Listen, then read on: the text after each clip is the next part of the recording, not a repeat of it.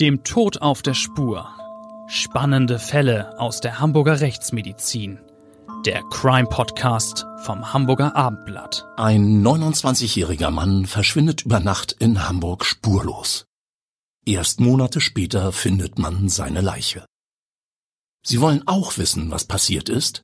Sichern Sie sich jetzt das Tatortmagazin des Hamburger Abendblatts. Erhältlich auf abendblatt.de slash shop. Moin und herzlich willkommen zu unserem Abendblatt Crime Podcast. Ich bin Bettina Mittelacher, Gerichtsreporterin beim Hamburger Abendblatt und wie immer ist Klaus Püschel dabei, Rechtsmediziner, Seniorprofessor und der Mann, der den Toten ihre Geheimnisse entlockt. Schön, dass du wieder dabei bist, Klaus. Ehrensache.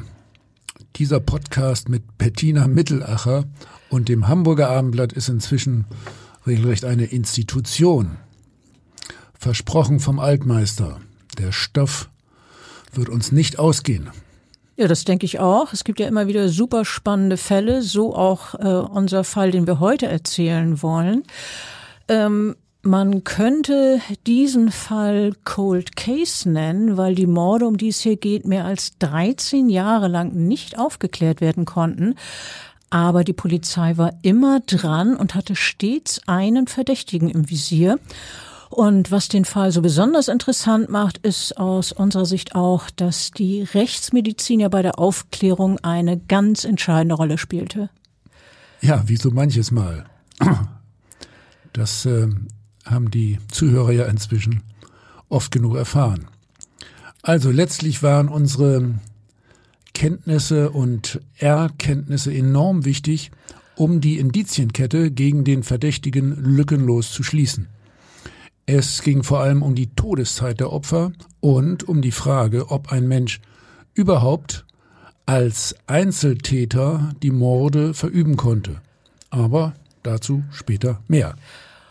Unser Fall spür, führt uns in die Ortschaft Hemdingen, eine kleine Gemeinde im Kreis Pinneberg mit etwa 1500 Einwohnern.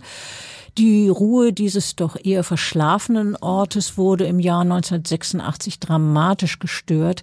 Drei Menschen wurden innerhalb einer Nacht getötet und das Haus, in dem das Ehepaar und deren erwachsener Sohn umgebracht wurden, trug schon wegen dieser Tat wenig später den gruseligen Beinamen Mörderhaus. Die damals 21 Jahre alte Tochter des Ehepaars war die einzige aus der Familie, die überlebte und ihr Glück war, dass sie in jener Mordnacht nicht zu Hause war. Das war nicht nur Glück übrigens. Ja, gut, aber zunächst mal ist es jedenfalls Glück gewesen und äh, das muss wirklich entsetzlich sein, wenn man plötzlich erfährt, dass die Eltern und der Bruder tot sind. Mit Sicherheit war das so. Wenn äh, die nächsten Angehörigen plötzlich nicht mehr da sind, fällt derjenige bestimmt psychisch in ein ganz tiefes Loch. Und vielleicht kommen ja auch noch so etwas wie Schuldgefühle dazu, nach dem Motto, wenn ich zu Hause gewesen wäre, wäre das vielleicht nicht passiert. Bettina, ehrlich ja. gesagt, das stimmt sogar. Der Täter wollte nämlich, dass sie weiterlebt und er durch sie an das Erbe der Opfer gelangt. Okay, ähm, jetzt hast du schon ein bisschen was verraten. Vielleicht ein bisschen zu viel, aber nein, wir, wir kommen ja später nochmal ausführlich äh, dahin. Ja, äh, Schuldgefühle bei einem Überlebenden, ähm, das kennst du womöglich auch durch Gespräche mit Angehörigen, oder? Äh, ja, wir haben natürlich nicht nur mit den Toten zu tun, die wir obduzieren, sondern äh, äh, auch mit den äh, zurückbleibenden Angehörigen und äh, demjenigen, der als einziger überlebt, kommen natürlich äh, merkwürdige Gedanken. Aber aus meiner Sicht, möglichst sollte er sich natürlich von solchen Schuldgefühlen frei machen. Entdeckt wurde diese gruselige Tat am 23. Juni 1986 nachmittags gegen 14 Uhr, als das Ehepaar und der erwachsene Sohn bei ihren Arbeitsstellen vermisst wurden. Das Ehepaar Christa und Jürgen L. betrieb seinerzeit zwei Gaststätten, eine davon in den Alsterarkaden in Hamburg und ihr Sohn, der Frank, der mm, war 25 Jahre alt, der war in einer Hamburger Bäckerei beschäftigt, musste sehr früh aufstehen. Bei allen dreien, die als sehr zuverlässig galten, war es deshalb äh, ungewöhnlich, dass sie bei ihrer Arbeit dann fehlten. Also fuhren Bekannte zum Haus der Familie. Und da sah dann eine Frau, als sie durch ein Fenster spähte, Blut auf dem Fußboden. Das hat sie natürlich alarmiert und mit Hilfe von Nachbarn, die einen Schlüssel für das Haus hatten, verschafften sich die Bekannten Zutritt und gerieten in wirklich in ein grausiges Szenario. Der Sohn wurde in seinem Zimmer, das im Keller lag, gefunden. Der 25-Jährige war tot. Auch das Ehepaar lebte nicht mehr. Alle Opfer, das konnten die Leute, die dort waren, diese Bekannten äh, sehen, waren in ihren Betten gestorben und sie waren erschlagen worden. Und auch der kleine Hund der Familie war attackiert worden. Dieser kleine Hund hat aber schwer verletzt überlebt. Ein bisschen sah es ja am Tatort danach aus, als hätten der oder ja, die Täter nach Wertsachen gesucht. Einige Räume in dem Haus waren äh, ja regelrecht zerwühlt. Mehrere Schubladen standen offen, Kleidung und andere Dinge lagen verstreut auf dem Fußboden. Aber trotzdem glaubte die Polizei, also die Kripo, von Beginn an nicht wirklich an einen Raubmord, oder? Ja, das ist richtig, äh, denn für die Ermittler wirkte es damals eher so, als habe ein Raubmord vorgetäuscht werden sollen. Denn wenn jemand wirklich nach Wertsachen gesucht hätte, wäre er auf jeden Fall fündig geworden. Ähm, doch so gab es noch zwischen Kleidungsstücken, die zerwühlt auf dem Boden lagen, Sparbücher des Ehepaares. Also wenn man wirklich nach Wertsachen gesucht hätten, hätte, dann hätte man die sicherlich dort gefunden. Und auch die Handtasche der Frau, in der sie 1000 Mark Bargeld aufbewahrte, blieb unberührt. Ähm, Klaus, du hast ja die Tatopfer zunächst im Haus direkt untersucht. Zu welchen Schlüssen bist du dort gekommen am Tatort? Ich äh, erinnere mich noch sehr gut an diesen speziellen Tatort. Äh, das war ein Montag. In der äh, Zeit äh, dieses Geschehens äh, damals äh, war mir die Gegend, Gegend übrigens von diversen Fahrradtouren im Hamburger Umland mit meinem Rennrad sehr gut bekannt. Ich bin da relativ häufig vorbeigefahren der Auffindungsort der Leichen von Herrn und Frau L. ist das gemeinsame Schlafzimmer. Die Beschreibung der Räumlichkeit wurde im Detail dann von der Polizei vorgenommen. Aus meiner Sicht wichtig, die beiden äh, Leichen liegen auf dem zweimal zwei äh, Meter messenden Doppelbett relativ dicht beisammen. Von der Tür aus äh, vorne liegt Frau L. Von der Tür aus gesehen äh, rechts zum Fenster hin liegt Herr L. Dass du, das, dass du das jetzt genau beschreibst, hat bestimmt seinen Grund. Ja, äh, gut, dass du nochmal darauf hinweist. Also mir geht's jetzt wirklich darum, äh, dann auch die, die Reihenfolge des Geschehens zu erklären und äh, wie der Täter sich verhalten haben muss in dem Raum. Wir sind gespannt. naja, also jetzt erstmal nur beide äh, Leichen äh, waren bei der Auffindung durch Federbettdecken abgedeckt der Leichnam der Frau etwa bis zum Halsbereich, der des Mannes äh, etwa bis zum mittleren Brustbereich. Und naja, die weiteren Details erspare ich mir. Ja, weiter mit dir. Ja, äh, bemerkenswert waren ja auch die Blutspuren in den Zimmern. Was habt ihr da festgestellt? Ja, also Blutspuren äh, gab es äh, ausgedehnt äh, auf äh, beiden Betten und dann äh, hinter den Betten an der Wand und bis zur Decke hin. Das äh, Blutspurenmuster sprach eindeutig dafür, dass äh, diese beiden Personen äh, sämtliche äh, Verletzungen tatsächlich im Bett liegend davongetragen haben. Das war also der einzige Tatort. Sonst äh, äh, hat sich da in der Wohnung nichts weiter abgespielt im Hinblick auf das Tötungsdelikt spannend, äh, auf jeden Fall. Dieses Detail spielte ja später bei der Beweisführung gegen einen Verdächtigen noch eine größere Rolle. Genau wie eine Staubmaske, die am Tatort gefunden wurde. Diese Staubmaske lag im Flur auf dem Boden und wurde dann gleich als mögliches Beweismittel behandelt. Ja, ja, ja, diese Staubmaske, die äh, spielt in äh, diesem Verfahren eine extrem wichtige Rolle. Äh, ich habe äh, übrigens auch darüber nachgegrübelt, äh, warum der Täter die überhaupt getragen hat.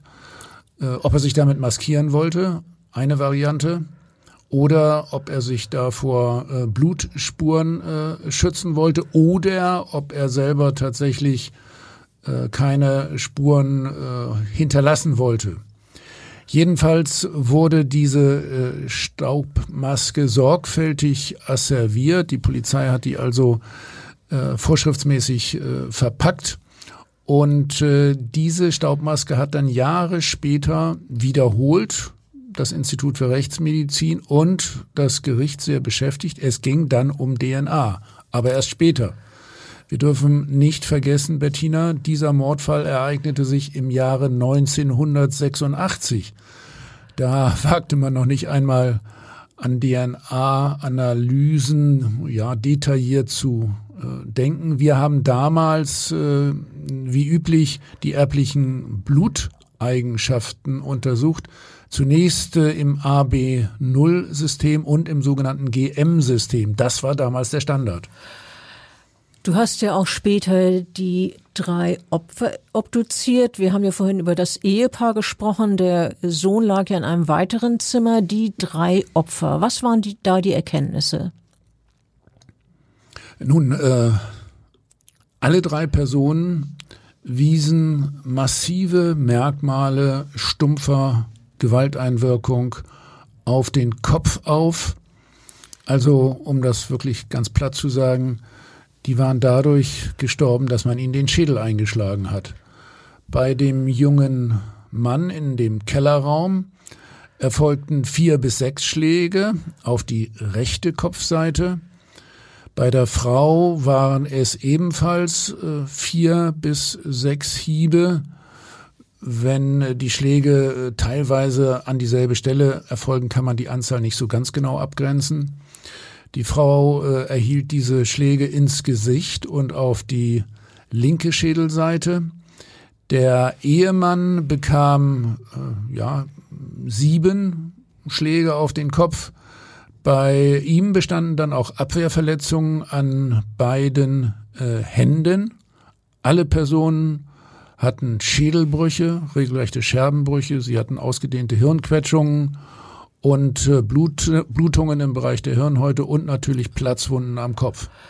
Äh, bevor ich gleich nach dem Todeszeitpunkt frage, nachdem wir ja auch immer äh, suchen, beziehungsweise den die Polizei immer gerne ermittelt haben möchte, konntest du denn feststellen, was das Tatwerkzeug war? Du hast vorhin von stumpfer Gewalteinwirkung gesprochen. Da kommen ja doch mehrere Dinge in Betracht. Ja, zunächst einmal, man hat vor Ort kein äh, Tatwerkzeug gefunden. Das hat der äh, Täter offensichtlich mitgebracht und wieder mitgenommen. Von äh, der Rekonstruktion her war das eindeutig ein äh, ziemlich schweres, äh, rundliches Hiebwerkzeug, zum Beispiel ein Rundeisen oder eine Eisenstange, könnte auch eine Baseballkeule gewesen sein oder ein regelrechter Totschläger. Das war eindeutig. So, und was war jetzt mit dem Todeszeitpunkt von den drei Opfern?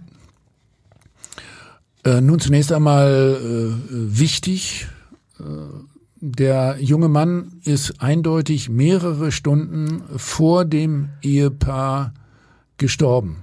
Schon mal sehr ungewöhnlich. Ja, denke ich mir, weil wenn man eigentlich würde man ja annehmen, wenn wenn die Opfer wenn jemand es auf alle drei Opfer ange, abgesehen hat, dass es dann also relativ schnell hintereinander die äh, Morde passieren müssten. Ja, also es ist davon auszugehen, dass der Täter über die äh, Lebensgewohnheiten dieser Person gut Bescheid wusste.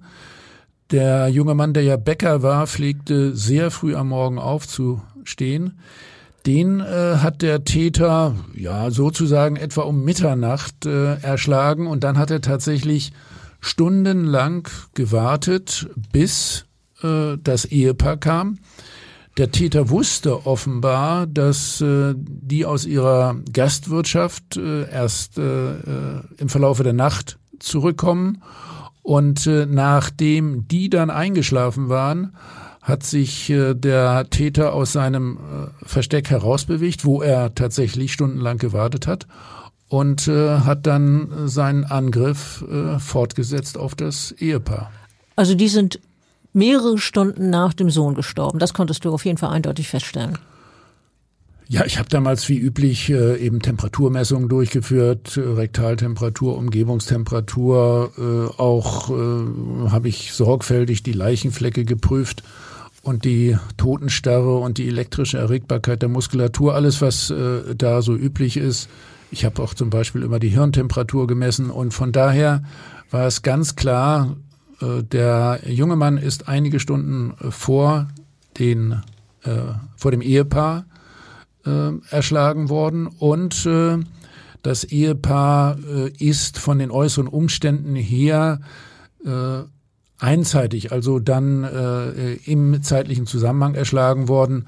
Das ergibt sich ja auch eindeutig aus den Umständen, weil die eben beide im Bett liegend äh, äh erschlagen worden sind. Und da das Ganze auf jeden Fall auch Lärm gemacht hat, ist sicher die äh, Person, die als zweites erschlagen wurde, nach meiner Rekonstruktion die Frau dann in einem Aufwachvorgang schon gewesen, als der Täter sich ihr zugewandt hat. Ja, das führt gleich zu meiner nächsten Frage. Hat sie auch schon halb beantwortet. Wieso warst du dir so sicher, dass die Opfer im Schlaf angegriffen worden? Naja, das ergab sich eindeutig aus den Umständen. Jeder, jedes Opfer hat mehrere Schläge an den Kopf bekommen. Äh, ja, der Mann hatte auch äh, Abwehrverletzungen. Äh, also wenn sie nicht geschlafen hätten, äh, dann hätten sie ja den Täter bemerkt und hätten äh, versucht zu fliehen, hätten versucht sich wegzubewegen, hätten Abwehrverletzungen gehabt, hätten möglicherweise ein Kampfgeschehen provo provoziert. Also das war aus den Umständen klar, dass äh, der Täter so schnell war, dass er zunächst die eine Person zumindest bewusstlos geschlagen hat, bevor er sich der anderen Person zugewendet hat, also dann als zweites der Frau erst den starken, kräftigen Mann äh, kampfunfähig gemacht und dann hatte die Frau äh, erschlagen. Und ich habe mich auch ganz eindeutig festgelegt, äh, dass ein Mensch das tatsächlich vom Ablauf her äh, so alleine leisten konnte. Keineswegs musste hier von mehreren Tätern ausgegangen werden. Es gab ja schon sehr früh jemanden, den die Polizei für einen möglichen Verdächtigen hielt, und das war der frühere Partner jener Frau, die als einzige aus der Familie überlebt hatte. Ja, schon, aber dieser Mann hatte nun ein Alibi. Seine neue Freundin behauptete, sie beide hätten die gesamte Nacht miteinander in einem Hotel verbracht. Trotzdem, auch wenn er ein Alibi hatte, sollten wir doch einiges über diesen Typen erzählen. Es gab ja schon einige Verdachtsmomente gegen ihn. Immerhin war bekannt, dass er Staubmasken von der Art, wie eine am Tatort gefunden wurde, gelegentlich bei bestimmten Jobs trug und man wusste, dass er die Örtlichkeiten in dem Haus, in dem die drei Menschen umgekommen sind, genau kannten, kannte. Ja, und er kannte auch in etwa die Lebensgewohnheiten. Ja, also er wusste, wie er da zeitlich planen musste. Und ähm, die Tochter der Familie, die hieß äh, Silke J. Und ähm, dieser äh, verdächtige äh, Tscheche, Wladimir E., die waren schon knapp zwei Jahre ein Paar. Er äh, war gebürtig in der Tschechei und 1984 äh, nach Deutschland gekommen, hatte ein paar Jobs, aber im Wesentlichen war es äh, diese Silke J, die das Geld verdiente, um für ihre beider Lebensunterhalt aufzukommen. Sie arbeitete als Kellnerin. Äh, trotzdem war das Geld immer knapp und äh, das Paar konnte sich äh, eigentlich nicht leisten, dass sie gerne ausgegangen sind. Die Rechnung musste immer sie bezahlen von ihrem kargen Lohn. Sie finanzierte auch ein Auto, das er immer wieder nutzte. Sie machte sogar Schulden für ihn. Wladimir E. war zu diesem Zeitpunkt ja ihr Traum, ihre große Liebe und sie war total verknallt in ihn. Umgekehrt war es aber offensichtlich nicht so. Nee, wahrlich nicht. Dieser Wladimir E ist, äh, wie man so schön sagt, mindestens zweigleisig gefahren. zweigleisig, allerdings, denn äh, tatsächlich hatte Wladimir E. nebenbei, also neben der äh, Silke J. noch eine weitere Freundin, eine 19-jährige. Und äh, gegenüber Silke J. behauptet er, er immer, diese Stefanie A., diese 19-Jährige sei nur eine Bekannte. Und Silke J. war so verliebt in diesen Mann, dass sie ihm das gerne geglaubt hat. Aber dann gab's Kolleginnen von Silke J., die ihn, also Wladimir E. und die Nebenbuhlerin häufiger beobachtet hatten. Und die sagten zu ihr knallhart, der Typ nutzt dich nur aus. Das wollte Silke J. aber nicht wahrhaben. Und die Kollegin meinten dann schließlich, äh, wenn sie das alles nicht hören will und nicht glaubt, äh, dann muss sie ihrem Mann, ihrem Freund wohl hörig sein. Ja, wer weiß. Also der äh, Typ hat offensichtlich beide Frauen sehr ausgenutzt. Und äh, die Silke hat sich von ihm sehr viel zumuten lassen. Aber irgendwann begriff äh, auch sie, dass dieser Wladimir E. sie mit der 19-jährigen äh, Nebenbuhlerin ständig betrog. Silke J. zog dann aus der gemeinsamen Wohnung aus und äh, zurück zu ihren Eltern.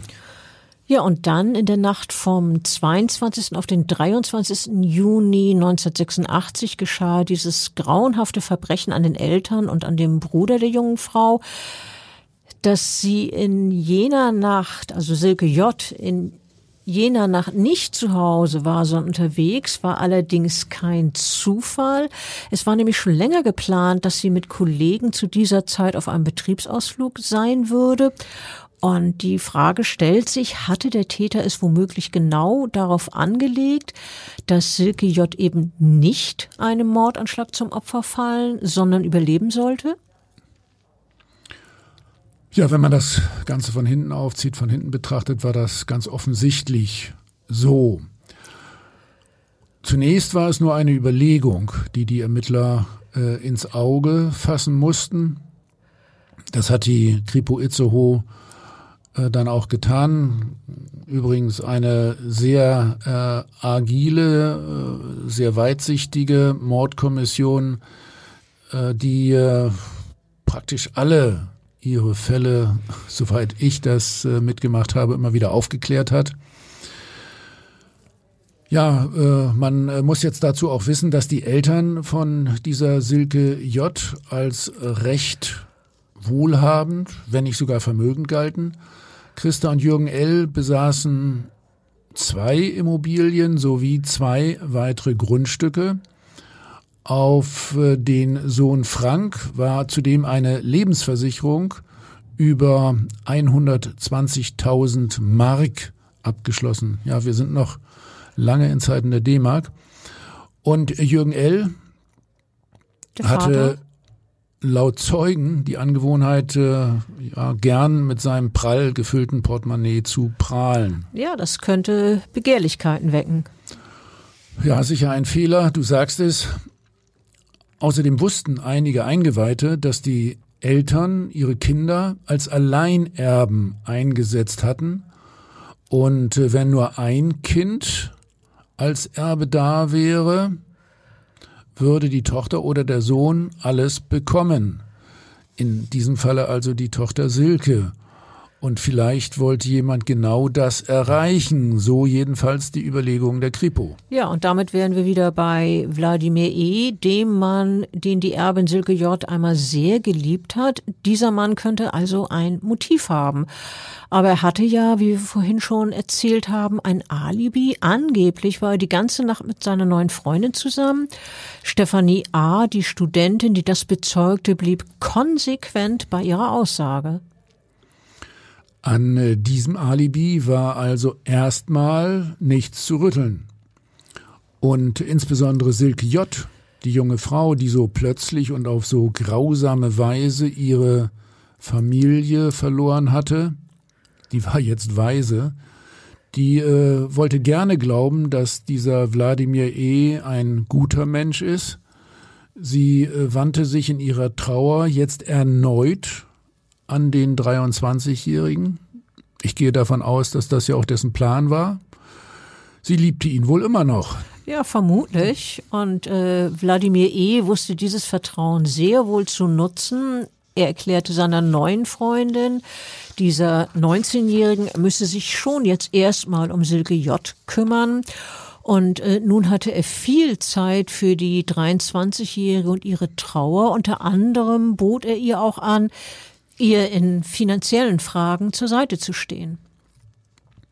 Ausgerechnet dieser Mann, der äh, noch nie einen richtigen Beruf ausgeübt und noch nie gelernt hatte, mit Geld kritisch umzugehen.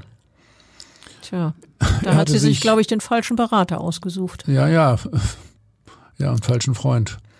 Er äh, hatte sich äh, doch bisher im Wesentlichen von seinen Freundinnen aushalten lassen, insbesondere von äh, Silke. Aber nun begleitete Wladimir E. die trauernde junge Frau zu Leuten, die ihre Vermögensangelegenheiten äh, regeln, helfen sollten. Schließlich stellte die Erbin eine Vollmacht aus, dass er im Zweifelsfall über ihr Geld verfügen könne. Das stelle man sich nun mal vor. Mhm. Und äh, davon machte der tatsächlich tüchtig Gebrauch, nicht wahr, Bettina, oder? Ja, auf jeden Fall. Zunächst ließ er sich von Silke J. für alles Mögliche einladen, zum Beispiel zu einer Reise nach Paris. Später verkaufte er für sie die geerbten Immobilien.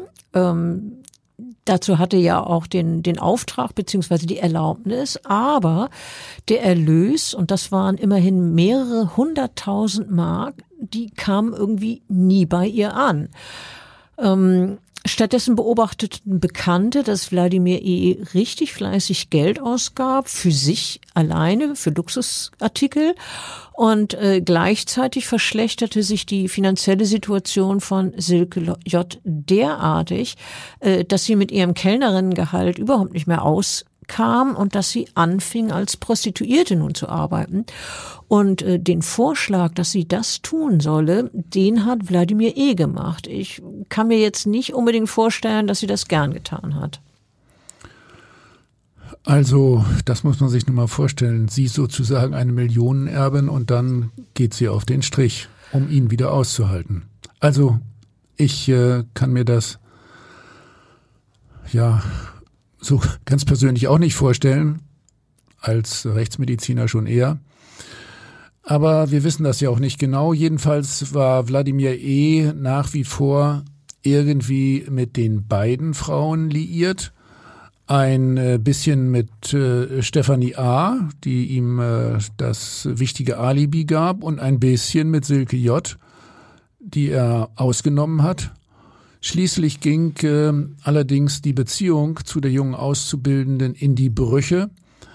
Und im Jahre 1990, also knapp vier Jahre nach dem Mord an der Familie, setzte sich dieser Wladimir E. dann heimlich ab in sein Geburtsland Tschechien. Und nun hörte man lange, also mehrere Jahre lang, nichts mehr von ihm. Das ist wahr, aber die Kripo blieb ja immer an dem Fall dran und damit auch an Wladimir E. Es gab einiges, was ihn verdächtig machte. Ähm, es war zum Beispiel so, dass der Mörder, wer auch immer es gewesen sein mag, sehr wahrscheinlich einen Schlüssel zum Haus der Opfer hatte. Es gab nämlich keinerlei Einbruchsspuren. Ja, äh, nochmal eine Zwischenbemerkung von mir, von mir, die Kripo Itzo hat wirklich einen sehr langen Atem und äh, wem die auf der Spur sind, äh, ja, den lassen sie sozusagen nicht aus ihren Fängen. Nun, das da die dem, Opfer. Das mit dem Fehlen der, der Einbruchsspuren war ja auch ein wichtiges Detail. Ja, also äh, offensichtlich äh, ist der Täter reingekommen, äh, ohne äh, dass er irgendwas aufbrechen musste, Fenster oder Tür, weil er eben einen Schlüssel ähm, hatte. Ähm, es war ja auch ausgeschlossen, dass äh, zum Beispiel die Opfer, also der Sohn oder die Eltern dem Täter die Tür geöffnet hatten. Äh, ja, dann hätte er sie ja schon im Bereich der Tür angegriffen und die wären nicht noch wieder ins Bett gegangen. Die Überlegung äh, der Kripo ging dann dahin, äh, wie der Wladimir E. äh, an den Hausschlüssel gelangt sein könnte. Äh, denn so gut verstand er sich ja mit den Eltern äh, von Silke J. nicht, dass sie ihm etwa äh, freiwillig einen Schlüssel überlassen hätten. Nee, ganz sicher nicht. Das hätten sie bestimmt nicht getan. Die waren ja überhaupt nicht einverstanden mit der Wahl ihrer Tochter, dass sie sich nun in diesen Wladimir E. so verliebt hatte. Aber es war so, dass Wladimir E. ja früher immer das Auto seiner damaligen Freundin Silke J. genutzt hat. Und äh, wenn sie ihm das Auto überließ, hat sie ihm auch die Schlüsselbund mit in die Hand gedrückt, damit er eben fahren konnte. Und an diesem Schlüsselbund mit den Wagenschlüsseln war auch ein Hausschlüssel mit dran.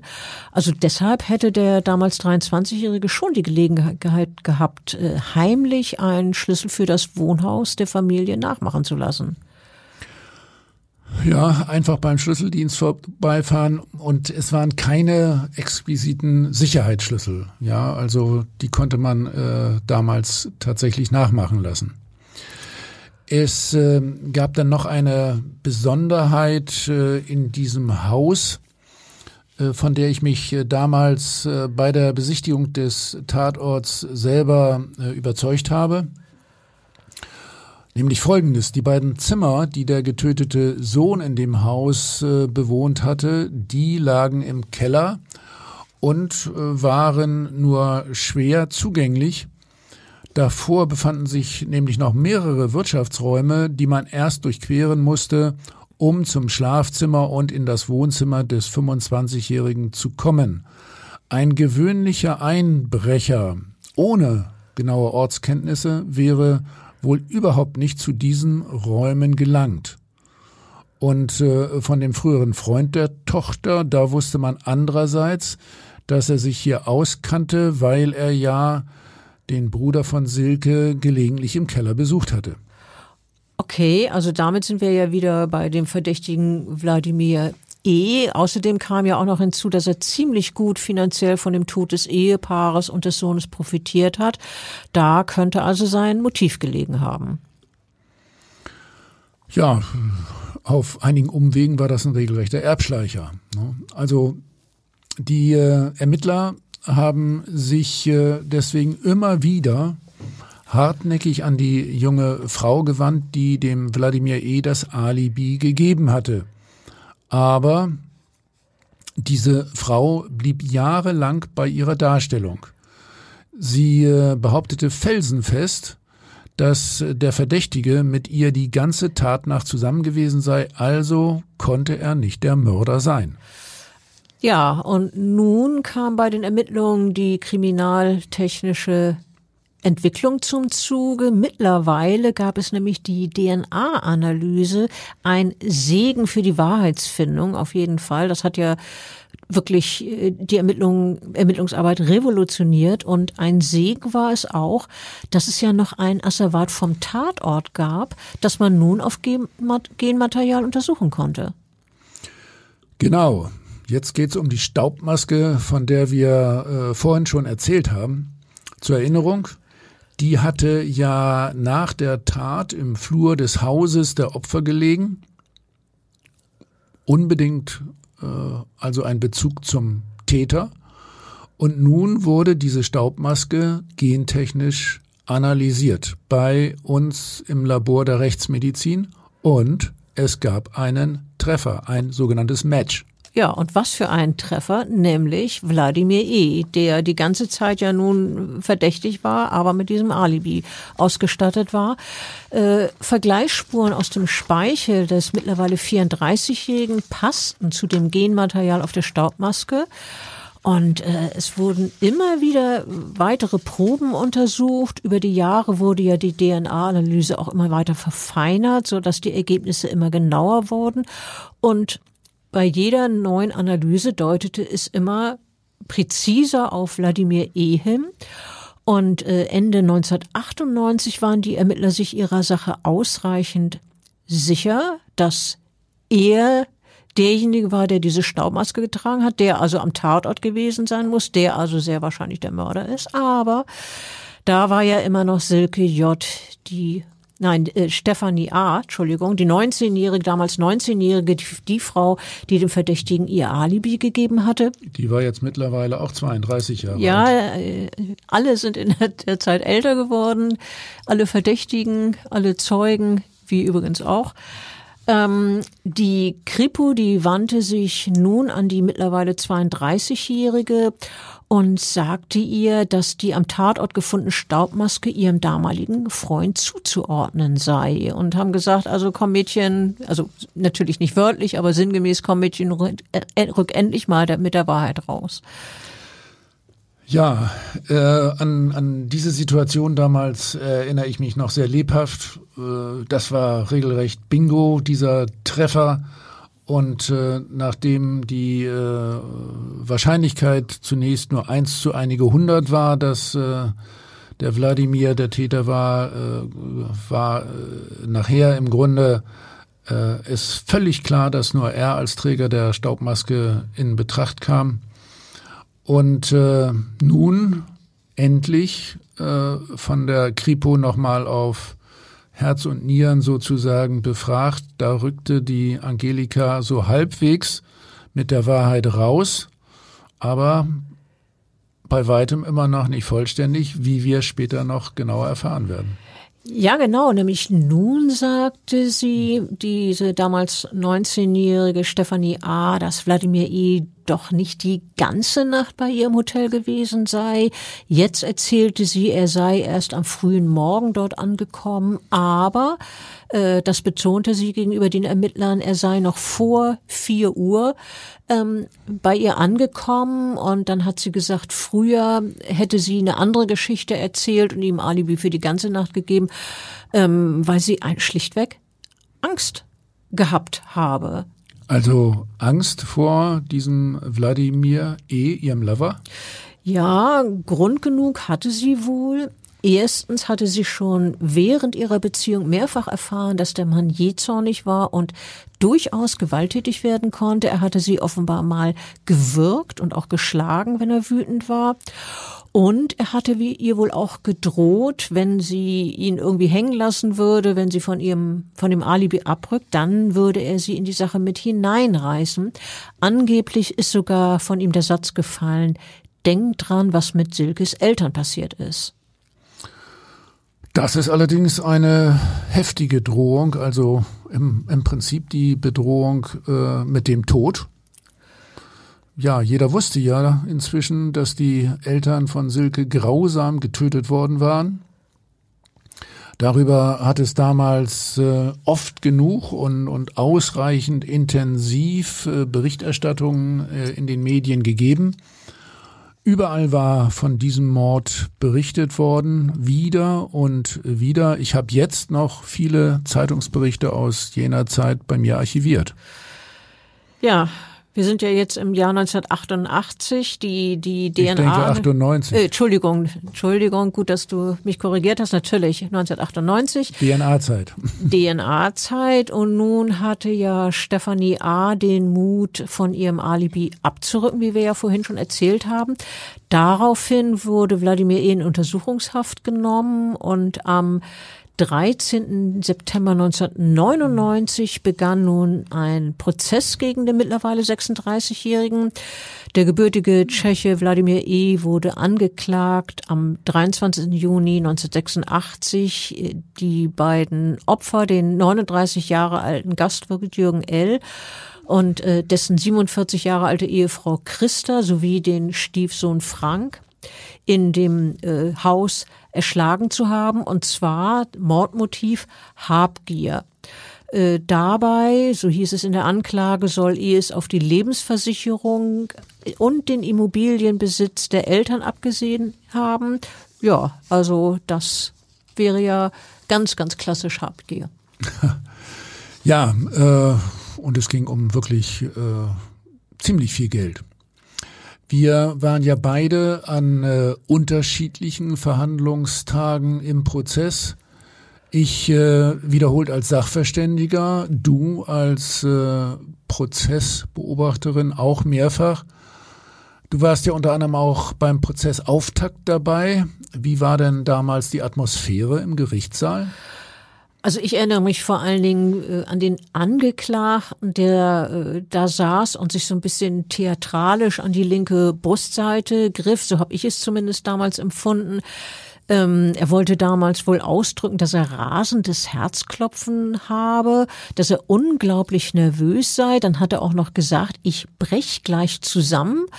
Äh, und ähm, damit, mit dieser Nervosität, hat er dann auch gegenüber den Richtern seine Bitte begründet, er wolle erst später eine Erklärung zu den Tatvorwürfen abgeben.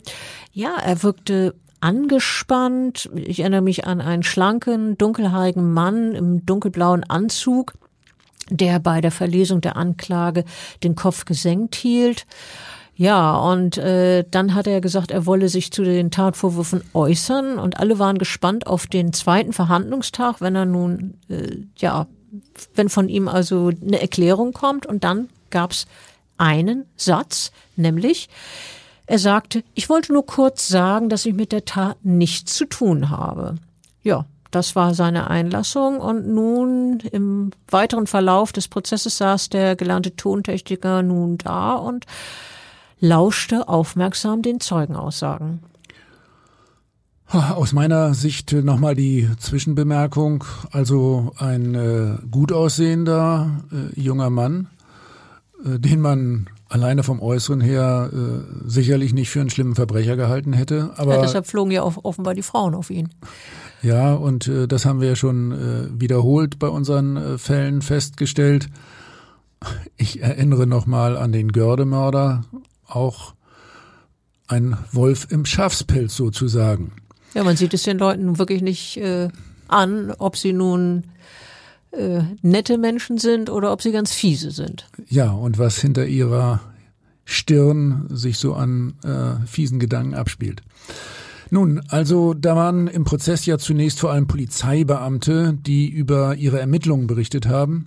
Einer der äh, Kriminalisten sagte, dass es ähm, eine Spur gegeben habe, die uns keine Ruhe ließ. So hat er das wörtlich gesagt. Diese Spur war Wladimir E. Der Mann hatte eine zweite Freundin, die ihm ein Alibi gab. Mehrfach äh, hätten sie diese Freundin besucht, um das Alibi zu überprüfen. Irgendwie war, blieb dieser Wladimir E. einfach prinzipiell verdächtig. Mhm. Ja, und ein anderer Polizeibeamter sagte aus, dass er den Tatort gesehen habe. Ähm, wahrscheinlich gleichzeitig mit dir, nehme ich mal an.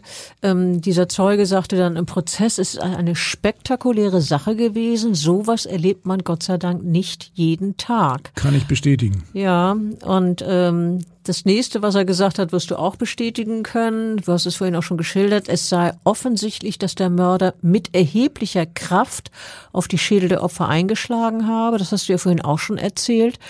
Ähm, der Polizist im Prozess sagte, Überall war Blut an den Wänden und sogar an der Decke. Bei der äh, Brutalität, mit der die drei Opfer getötet wurden, seien die Überlegungen bezüglich der Täter damals in alle Richtungen gegangen, meinte der Beamte als Zeuge.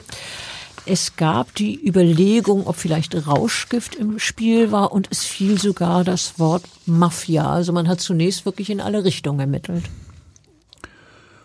Dass bei diesem äh, sehr schweren Verletzungsmuster bei den drei Toten derartige Überlegungen angestellt wurden, äh, wunderte mich nicht. Auch äh, wenn man ja manchmal berichtet, dass die Mafia unter Umständen auch mal filigraner vorgeht. In diesem Fall war wirklich äh, sehr viel an, an, an Blut und Spuren festzustellen und eben besonders viele Schläge äh, auf den Kopf. Da macht man sich dann schon seine Gedanken. Auch äh, ja, wie äh, eine so brutale äh, Tötungsmethode überhaupt äh, in, in die Pläne, in den Kopf eines Täters gelangt. Übrigens äh, gab es auch nach meinem Auftritt äh, als äh, Sachverständiger dann äh, Probleme. Erzähl. Ja, jetzt geht's um die Todeszeit. Also ich sagte nämlich bezüglich der Todeszeit äh, von Christa L., dass äh, die äh, 47-Jährige keinesfalls schon äh, etwa um 3.30 Uhr oder früher getötet worden sein kann. Du erinnerst dich daran, das Alibi für den Wladimir ging bis 4 Uhr. Und äh, das passte also absolut nicht zu den Aussagen der Zeugin Stefanie A. Ja, das war ja die äh, mittlerweile 36-Jährige, die ursprünglich äh, Wladimir E. das Alibi gegeben hatte, erst für die ganze Nacht, jetzt nur noch bis 4 Uhr, ja, und jetzt gibt's, äh, kommt das, stehst du da und sagst, nee, nee, äh, die Frau ist aber erst später umgebracht worden und nun? Genau, also äh, sie behauptete weiter steif und fest, äh, im Prozess auch, dieser Wladimir sei die Nacht über bei ihr im Hotel gewesen, also in Hamburg. Äh, auf jeden Fall aber vier Uhr morgens. Und äh, damit konnte er dann ja nicht der Mörder von äh, Christa L. sein, denn äh, die starb nach meinen äh, Feststellungen und äh, den abgeleiteten Berechnungen zur Todeszeit definitiv nach 3.30 Uhr. Ja, und, und wie ging es dann Fahrzeit weiter? muss man noch einkalkulieren. Ne? Ja. ja, die Fahrzeit genau. Also das, Man- das passte jedenfalls hinten und vorne Von nicht. Hemdingen da zurück in den Bereich St. Pauli. Ja, Genau, man, wie man löcherte, weiter? man löcherte mich geradezu von Seiten des Gerichts, der Staatsanwaltschaft, der Verteidigung, ob ich mich beim Todeszeitpunkt nicht geirrt haben könnte. Aber äh, ich war mir meiner Sache sicher, so unsicher wie die Todeszeitschätzungen in der Rechtsmedizin sind, äh, so war ich mir doch sicher, dass die Frau erst später gegen Morgen erschlagen worden ist. Ähm, und zwar nach meiner Analyse auch unter Berücksichtigung der Befunde am Geschehensort zeitlich praktisch parallel zu ihrem Mann. Ja, und äh, davon hast du dich absolut nicht abbringen lassen. Und äh, da ja nun alle davon ausgingen, dass es nur ein Täter war, der alle drei Opfer umgebracht hat, du ja auch nach deiner nach deinen Ausführungen, und der Angeklagte nun jedenfalls für den Mord an der Christa L. weiterhin ein Alibi hatte von seiner damaligen Freundin. Ja, nun bestand nach Auffassung des Gerichts insgesamt für Wladimir R. kein hinreichender Tatverdacht mehr. Ne, wenn man sagt, es muss ein Täter gewesen sein, die eine Frau kann er aber unmöglich äh, getötet haben, da hat er ein Alibi. Ja, also kann er für die anderen Morde auch nicht mehr äh, in Frage kommen. Daraufhin hat das Gericht den Haftbefehl für den Angeklagten aufgehoben und er kam tatsächlich aus dem Gefängnis. Ja, trotz der DNA-Spur, die ihm eindeutig zuzuordnen war, trotz der Motivation, das war eine absolut spektakuläre Wende im Prozess. Sollte er doch nicht der Täter sein? Alles andere deutete doch darauf hin auf ihn. Ich habe es gesagt, die DNA, die Ortskenntnis, äh, vieles mehr. Nur diese angebliche Tatzeit, die passte nicht zu meinen Erkenntnissen, zu meiner Begutachtung. Ich war also sozusagen Der Buhmann. der Buhmann, ich war schuld daran, dass der vermutliche Täter ja nun erstmal wieder in äh, Freiheit kam. Ja. Aber ehrlich gesagt, das war für mich wichtig. Ich habe mich nicht davon äh, abbringen lassen. Todeszeit hin, Todeszeit her, mit allen Unsicherheiten. Mir war durchaus bewusst, äh, wie unsicher das alles ist. Äh, immerhin war das äh, damals einer unserer ganz speziellen Forschungsschwerpunkte am Institut für Rechtsmedizin in Hamburg. Wir haben uns intensiv mit der Todeszeitrekonstruktion beschäftigt und äh, ich habe mich äh, deswegen ja auch äh, einfach nicht abbringen lassen von äh, meinem Gutachten. Also ich denke, das zeichnet einen Sachverständigen auch aus, dass er natürlich äh, bei seinen Überzeugungen bleibt und sich dann nicht irgendwie überreden lässt, äh, zu anderen Ergebnissen zu kommen. Nee, ich kann mich nicht drehen im Wind und äh, Nee. äh, mich äh, jetzt nach dem Verlauf des Prozesses richten und, und meine Erkenntnisse darauf äh, äh, einstellen, sondern äh, ich äh, muss einfach als Sachverständiger objektiv sein nach bestem Wissen und Gewissen. Ja, das muss man ja auch immer bezeugen. Äh, zu Anfang einer Aussage eines Sachverständigen, das hören wir ja ständig in den Prozessen, nach bestem Wissen und Gewissen. Ähm, ja, nun war also dieser Wladimir E. freigelassen worden, alle waren ratlos, aber nun kam nach der spektakulären Wende mit der Freilassung des Verdächtigen eine erneute 180-Grad-Drehung in diesem Prozess, denn Einige Tage später machte die Alibi-Zeugin erneut eine Aussage und diesmal erzählte sie, dass sie einige Tage zuvor im Gericht gelogen habe, nämlich mit diesem vier Uhr morgens. Ja, das war also im Prinzip eine uneidliche Falschaussage, die sie zuerst gemacht hatte. Das ist äh, strafbar. Und äh, in diesem Fall äh, wäre das auch besonders fatal gewesen. Diese Falschaussage hätte dazu führen können, dass ein Dreifachmörder straffrei davonkommt. Ja, und das ist Stefanie A. nun auch wohl klar geworden, als sie am Tag nach ihrem Zeugenauftritt, wo sie ja gesagt hat, er kam morgens um vier, ähm, und ihm weiterhin dieses halbe Alibi zumindest gab, als sie am Tag danach dann die Berichterstattung in den Zeitungen sah. Und da hat sie nämlich gelesen, dass der Haftbefehl gegen Wladimir E. aufgehoben wurde. Und das hat sie wohl regelrecht geschockt, äh, diese Nachricht. Und äh, daraufhin hat sie sich an einen Vertrauten gewandt und dem erzählt, wie es in der Tat nach nun wirklich gewesen sei. Nämlich, wie war's? Erzähl. Ja, also jetzt sagte sie, also zunächst diesem Bekannten und dann auch äh, dann der Polizei erzählte sie, dass Wladimir E. sie in der Tat nach gedrängt habe, sie über die Dörfer zu fahren und dann zu einem Ort, der nur etwa drei Kilometer vom Haus der Opfer entfernt lag. Das wusste sie zu, zu dem Zeitpunkt nicht. Sie war also nicht. selber dabei im Prinzip. Sie war, zumindest hatte sie ihn in die Nähe des Tatortes gefahren äh, wusste aber nicht, worum es ging. Er hat nur gesagt, so Mädel, bring mich da mal hin und, und warte schön auf mich. Dort äh, sei er also ausgestiegen und habe ihr befohlen, auf ihn zu warten, dann im Auto zu sitzen. Ja, und dann hat sie gedacht, er kommt nach einer Stunde oder so wieder, aber er sei über etliche Stunden weg gewesen und erst am Morgen zu ihr zum Auto zurückgekommen und erst dann seien sie gemeinsam in das Hotel gefahren, wo, wo sie übernachtet haben. Ja, da haben wir das. Erst am Morgen. Und damit passte es jetzt wieder zu meiner Berechnung der Todeszeit der Opfer. Auch äh, mit der von äh, Christa L. passte das jetzt alles zusammen. Jetzt hatte der Angeklagte für keinen der Morde mehr ein Alibi. Was für eine Wende. Ja, das stimmt im Prinzip, aber die Sache war noch um einiges komplizierter. Ja, äh, stimmt. Äh, ich äh, kann mich äh, auch noch äh, daran erinnern, die neue Aussage der Zeugen äh, sollte zunächst einmal überprüft werden. Man muss ja bedenken, äh, die hat innerhalb weniger Tage zwei völlig äh, unterschiedliche Versionen äh, berichtet. Äh, Im Prinzip hatte sie ja vorher gelogen. Und äh, da wollte man sicher gehen, dass sie nun endlich die Wahrheit sagt. Die Zeugin wurde nun zu einem Ortstermin gebeten, wo sie genau zeigen sollte, wo sie in der Tatnacht nun stundenlang im Auto sitzend auf Wladimir E. gewartet habe.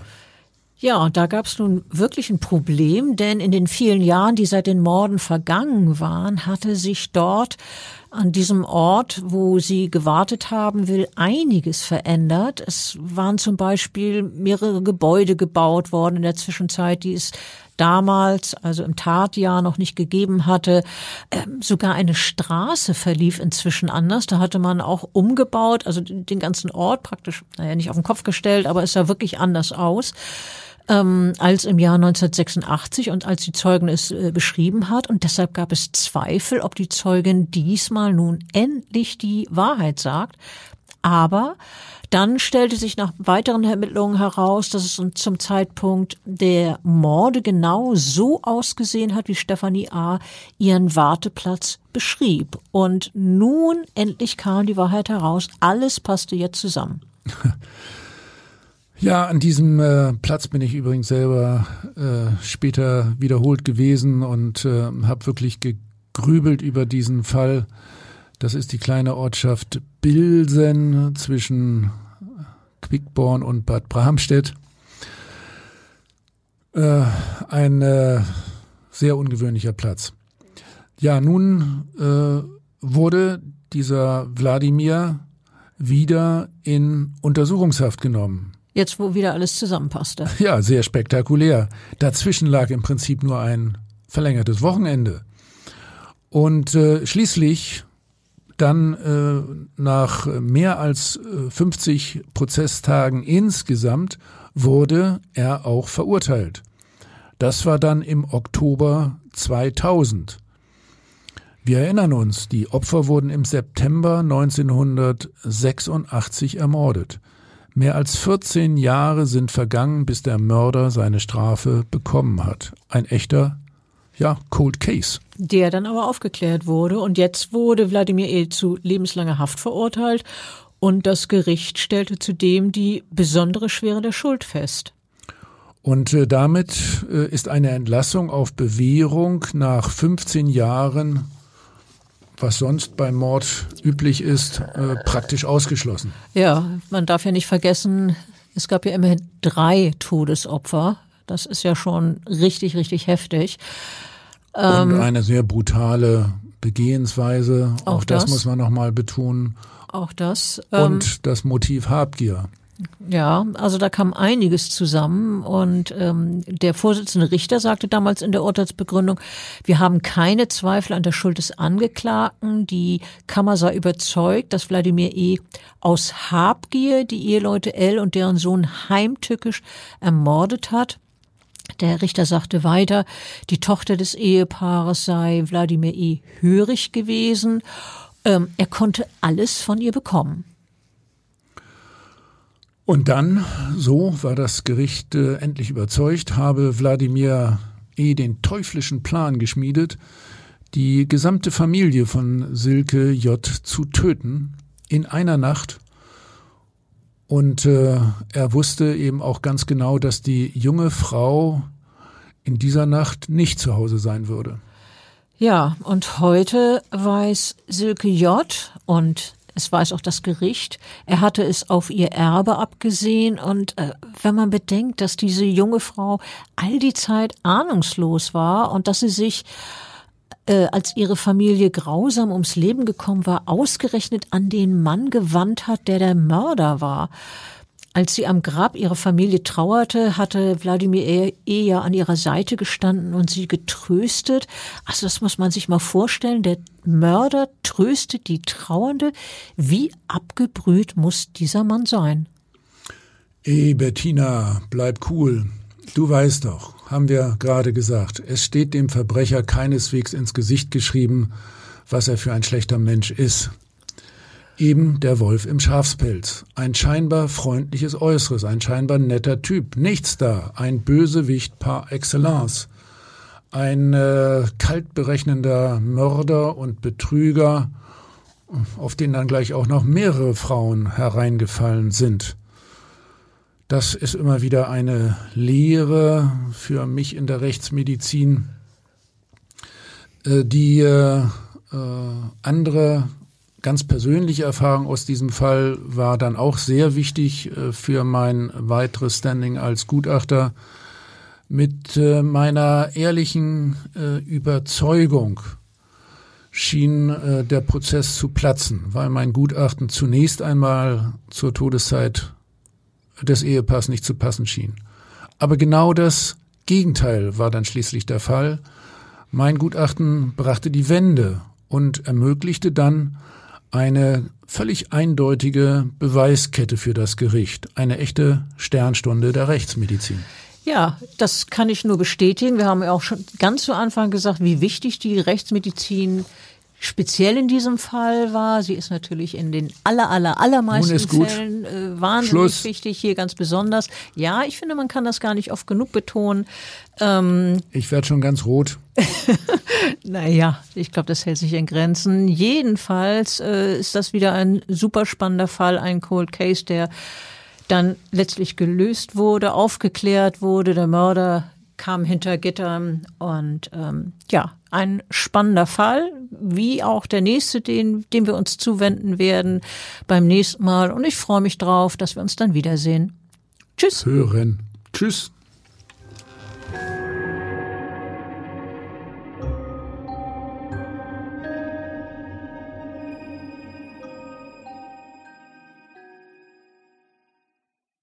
Weitere Podcasts vom Hamburger Abendblatt finden Sie auf abendblatt.de slash podcast.